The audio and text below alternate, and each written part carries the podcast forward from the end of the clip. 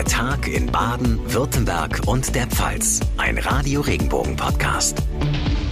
Einen schönen Mittwochnachmittag zusammen. Ganz herzlich willkommen zu unserer heutigen Podcast-Ausgabe am 18. Mai. Ich bin John Siegert. Freut mich sehr, dass Sie einschalten. Erdogan macht also wirklich ernst. Finnland und Schweden haben heute offiziell ihre Mitgliedschaft in der NATO beantragt. Die Türkei hat daraufhin den Beginn der Beitrittsgespräche blockiert. Noah Theis aus unserer Nachrichtenredaktion. Man spekuliert ja, dass Erdogan Gegenleistungen dafür fordert, dass er dem Beitritt von Schweden und Finnland zustimmt. Hat er denn inzwischen gesagt, was er will? Also er hat zumindest gesagt, dass er eine Zustimmung davon abhängig macht, ob man in Sicherheitsfragen auf ihn zugeht. Erdogan sagte bei einer Rede in Ankara, dass Finnland und Schweden einerseits Terrororganisationen unterstützen würden, aber andererseits in die NATO wollten und das sei für ihn eben ein Widerspruch. Mit Terrororganisationen meint Erdogan unter anderem die kurdische Arbeiterpartei PKK. Er wirft zum Beispiel Schweden vor, die Auslieferung von 30, wie er sie nennt, Terroristen zu verweigern. Das könnte also alles bedeuten, dass Erdogan einem NATO-Beitritt zustimmt, wenn Finnland und Schweden in Sachen PKK einlenken. Diplomaten halten es aber auch für möglich, dass es der Türkei zum Beispiel um Waffengeschäfte geht und Erdogan beigibt, wenn er Kampfjets aus den USA kaufen darf. Heißt also abwarten, was jetzt verhandelt wird. Der türkische Außenminister Cavusoglu will ja für Gespräche in die USA reisen. Lass uns noch in die Ukraine schauen, Noah. Der Krieg dort ist ja ein Grund, weshalb Finnland und Schweden in die NATO wollen. Es gibt Neuigkeiten aus dem Azov-Stahlwerk. Ja, gestern haben ja schon etwa 260 ukrainische Soldaten dieses Stahlwerk verlassen und laut russischen Angaben haben sich jetzt nochmal 700 weitere ergeben. Die befinden sich mittlerweile in russischer Gefangenschaft. Die Ukraine will sie gegen russische Gefangene austauschen, aber ob sich Russland darauf einlässt, ist noch absolut unsicher. Es gibt Politiker in Moskau, die fordern, den Soldaten den Prozess zu machen. Und für die ukrainischen Kämpfer, die dem Azov-Regiment angehören, wird sogar die Todesstrafe gefordert. Die stuft Russland nämlich als rechtsextremistisch ein. Danke für die Infos, Noah Theis. Am Montag ist es offiziell losgegangen mit dem Zensus der Volksbefragung. Zehntausende Interviewer oder Erfassungsbeauftragte sind seitdem unterwegs zu den ausgewählten Haushalten.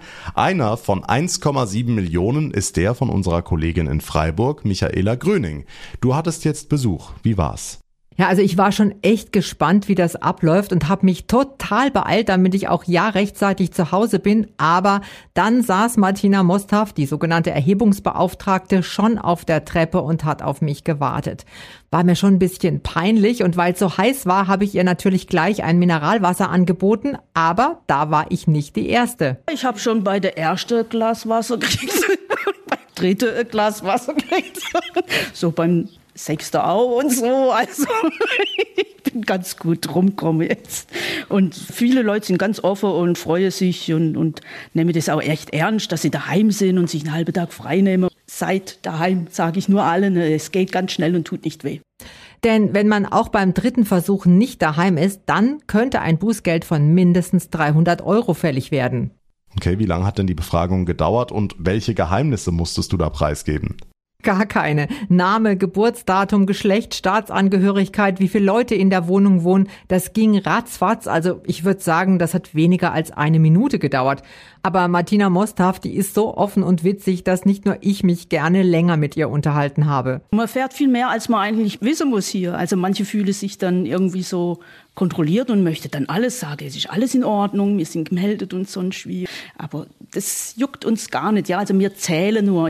Sie zählt also nur, aber sie hat richtig viel Spaß dabei und ich wünsche jetzt allen anderen, die auch beim Zensus dabei sind, dass sie so netten Besuch kriegen. Klingt so ein bisschen nach nettem Kaffeebesuch. Zensus, persönlich erlebt und mitgemacht von unserer Radio Regenbogen Reporterin Michaela Gröning in Freiburg. Nachrichten für Rhein-Neckar, den Odenwald und den Kraichgau. Ich bin Ralf Mehlhorn. Meine Daten stehen im Darknet. Oh je. Genauso geht es gerade vielen Schriesheimern nach dem Hackerangriff auf das Rathaus vor vier Wochen. Noch diese Woche wird die Stadt persönlich per Telefon oder per Brief mit betroffenen Bürgern in Kontakt treten. Schriesheims Pressesprecherin Larissa Wagner. Was wir sicher sagen können, dass es mehrere hundert Bürger sein werden. Es handelt sich beispielsweise um Namen oder um Adressen, die aus den äh, Auflistungen oder Schriftstücken hervorgehen. Nach derzeitigem Kenntnisstand sind Daten aus dem Bereich des Standesamtes und auch Personalausweis oder Passdaten nicht betroffen. Was den Verwaltungsbetrieb in Schriesheim nach dem Angriff angeht, der läuft wieder allerdings noch mit ein paar Einschränkungen. Nachrichten für die Region Karlsruhe, die Ortenau und den Nordschwarzwald. Ich bin Sascha Baumann. Nach zwei Jahren Corona-Pandemie blüht die Kulturszene wieder auf. Auch auf dem alten Schlachthofgelände in Karlsruhe tut sich wieder was. Nach fünf Jahren gibt es am Samstag die Neuauflage der Kunst- und Kulturnacht Schwein gehabt. Weit über 100 Kreativbetriebe und Veranstaltungszentren des Geländes präsentieren sich. Die Leiterin des Karlsruher Kulturamts, Dominika Schope. Wir haben eine unglaublich breite Kulturvielfalt hier in dieser Stadt, die wirklich in den verschiedensten Bereichen abgedeckt wird, die auch eine einfache einfache Zugangsweise ermöglicht. Das heißt, wir haben hier die großartige Möglichkeit, Menschen zur Kultur zu bringen, die eigentlich kulturfern sind. Und das ist, also das ist das Beste, was uns passieren kann. Nachrichten für den Breisgau, den Südschwarzwald und das Dreiländereck. Ich bin Michaela Gröning. Große Freude in Bad Krotzingen. Ende August werden die Radprofis bei der Deutschlandtour auf ihrer Etappe von Freiburg zum Schauinsland durch die Stadt fahren. Das wird natürlich entsprechend gefeiert, unter anderem mit einem Jedermannrennen. Rolf Rubsamen, Chef der Kur und Bäder GmbH. Die Jedermänner fahren die 160 Kilometer und machen eine Pause in Bad Krotzingen. Wir rechnen hier mit 100 verrückten und begeisterten Radrennfahrern. Dann werden wir ein Radsportgeschäft motivieren, auf dem Lammplatz einen kleinen Parcours zu machen und E-Bikes vorzustellen. Und natürlich werden wir ein schönes Sportfest mitten in der Innenstadt von Bad Krotzingen durchführen. Wir sind mitten in der Spargelhochsaison und auch mit den Erdbeeren geht's jetzt richtig los. Überall in Baden und der Pfalz stehen die Verkaufshäuschen und die Supermärkte sind auch voll. Eigentlich müssten die Spargel- und Erdbeerbauern gerade richtig glücklich sein. Stattdessen sind aber viele gefrustet und enttäuscht, insbesondere wenn sie in die Supermarktregale schauen. Dort liegt nämlich häufig jede Menge Billigware aus dem Ausland. Warum? Das habe ich Simon Schumacher gefragt vom Verband Süddeutscher Spargel- und Erdbeeranbauer mit Sitz in Bruchsal. Herr Schumacher, was ist das Problem?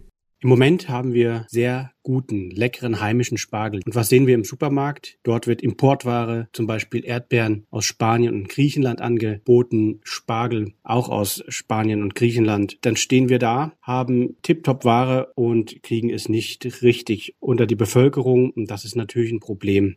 Aber ist das nicht ganz normal, wenn der Handel nach den Gesetzen des Marktes agiert? Im Prinzip gilt Angebot und Nachfrage machen den Preis. Allerdings kann man mit dem Verhalten natürlich das äh, Angebot auch sehr stark auflaufen lassen. Denn andererseits sagt der Handel überall, wo er kann, ja, wir bevorzugen Regionalität. Der Landwirt um die Ecke ist unser Hauptlieferant. Es werden dort Gesichter gezeigt und Stories erzählt, aber tatsächlich werden die großen Mengen äh, an Importe ein- und verkauft zumindest im Frühbereich, erst wenn dann die Mengen sich derart aufgestaut haben und die Preise derart niedrig sind, steigt der Lebensmitteleinzelhandel dann auch ordentlich ein. Es gibt nur wenige Discounter, die von Anfang an die Erzeuger begleiten. Und der Großteil baut hier einen ganz klaren Warendruck auf. Okay, wie könnte es denn besser laufen? Was wünschen Sie sich vom Handel? Wir wünschen uns, dass die Produkte, die hier reifen und hier verfügbar sind, auch von Anfang an im Lebensmitteleinzelhandel angeboten werden. Es ist außerdem wichtig, dass die Ware gut präsentiert wird und gut und frisch und ansehnlich dem Kunden gezeigt wird. Und wir wünschen uns auch, dass gerade am Anfang, zu Beginn der Saison, die Margen nicht ganz so hoch sind, denn so ein hoher Preis schreckt natürlich das Einkaufsverhalten ab. Hier wäre es gut, dann eher stabile Preise in der Hauptsaison zu belassen und dort die Margen angepasst drauf zu haben. Also mehr Solidarität mit den heimischen Erzeugern. Herr Schumacher, gab es denn das Problem mit der Billigware aus dem Ausland schon immer oder hat sich das in den vergangenen Jahren verschärft? Wir haben eine ganz klare Verschärfung. Das liegt auch daran, ähm, an der Ukraine-Krise und an dem Gas zum Beispiel bei den Erdbeeren aus den Gewächshäusern in Holland. Die werden üblicherweise äh, geheizt mit Gas. Nun haben die natürlich das Gas gespart und weniger geheizt, so dass die Ernte auch verspätet ist, uns voll auf unseren Erdbeermarkt drückte.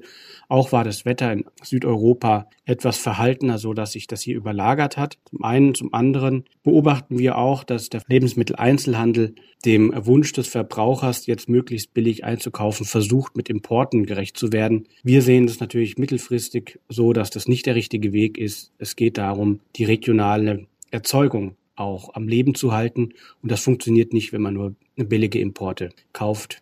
Was heißt das am Ende für die Landwirte bei uns? Fürchten Sie, dass heimische Erzeuger auf Dauer nicht mehr konkurrenzfähig sein können? Ja, wir haben große Sorge, dass wir im nächsten Jahr mit nochmal deutlich höheren Löhnen und deutlich höheren Kosten auf eine gleiche Situation stoßen, also wieder an die Wand gefahren werden vom Handel, der nicht sofort einsteigt mit der Vermarktung früher Ware und ähm, gleichzeitig mit enorm hohen Kosten. Das würden sicherlich viele Betriebe, die vor allem über den Handel vermarkten, äh, nicht ohne weiteres wegstecken sagt Simon Schumacher vom Verband Süddeutscher Spargel- und Erdbeeranbauer in Bruchsal. Billiger Spargel und Erdbeeren aus dem Ausland machen es den heimischen Landwirten gerade schwer. Diese Verordnung sorgt gerade für viel Aufregung in Walldorf im Rhein-Neckar-Kreis. Alle Katzen im Süden der Stadt bekommen Stubenarrest, sprich, sie dürfen den ganzen Sommer über nicht mehr raus. Der Grund? In dieser Gegend brütet die Haubenlerche. Der Vogel ist vom Aussterben bedroht und streng geschützt. Hausarrest für Katzen? Das findet sogar der Vorsitzende vom Naturschutzbund in Mannheim, Paul Henze, eine harte Maßnahme. Ich beschäftige mich ja schon relativ lang mit dem Thema Haubenlerche und wie ich jetzt aus der Presse entnommen habe, dass hier dieses Ausgangsverbot für Hauskatzen ausgesprochen wurde, habe ich mir gedacht, da hat jemand mal tatsächlich Mut gezeigt und eine sehr drastische Maßnahme hier ergriffen. Die mutigen Leute mit einem Herzen für die Nöte der Haubenlerche sitzen im Landratsamt des Rhein-Neckar-Kreises. Die Frage aller Fragen, wer kontrolliert denn den Stubenarrest für die Stubentiger? Die Stadt verweist aufs Landratsamt und das Amt wiederum verweist auf ein Fachbüro im Auftrag der Stadt. Die Walldörfer schütteln jedenfalls den Kopf. Nichts gegen die Haubelärche, aber ich kann doch keine Freigängerkatze einsperren. Wem gehört die Katze, wenn jetzt eine rumrennt und so weiter?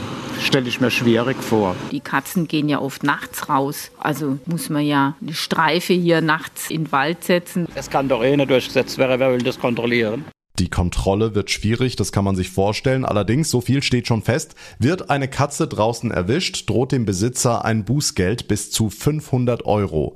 Inzwischen hat sich der Tierschutzverein Wiesloch-Walldorf eingemischt. Er hält das Freigängerverbot für unverhältnismäßig, will das jetzt juristisch prüfen lassen und dagegen vorgehen. Und das war der Tag in Baden, Württemberg und der Pfalz für heute. Ich würde mich sehr freuen über Ihre Bewertung, zum Beispiel bei Apple Podcasts oder bei Spotify. Und wenn Sie unseren Podcast abonnieren, dann verpassen Sie keine Ausgabe mehr. Mein Name ist John Segert. Wir hören uns dann in der nächsten Folge wieder. Bis dahin eine gute Zeit und einen schönen, hoffentlich sonnigen Abend. Tschüss.